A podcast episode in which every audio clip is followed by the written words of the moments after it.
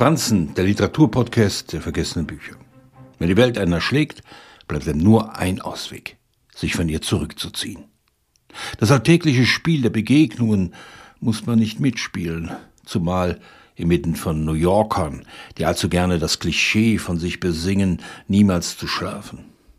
E. L. Doctorow beschreibt in seinem Roman Homer und Langley zwei zur Berühmtheit gewordene Brüder, die einer Obsession verfallen waren. Sie sammelten alles, was sie in die Hände bekamen, und stopften damit ihr Elternhaus voll und schotteten sich ab. Vor dem Ersten Weltkrieg kümmerte sich Langley um Homer und las ihm nach seiner Erblindung aus Büchern vor.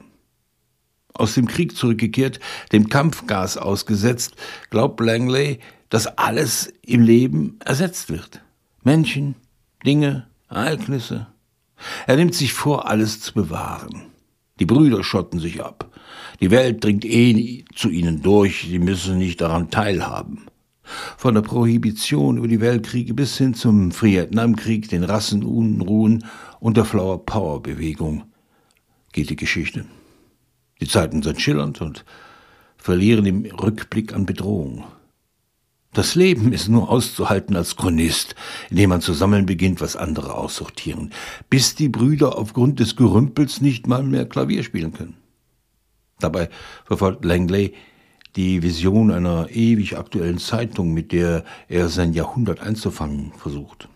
Aufgrund ihres Messi-Syndroms brachten sie die Nachbarn gegen sich auf, die in die Fensterscheiben einwarfen und die Polizei auf sie hetzte.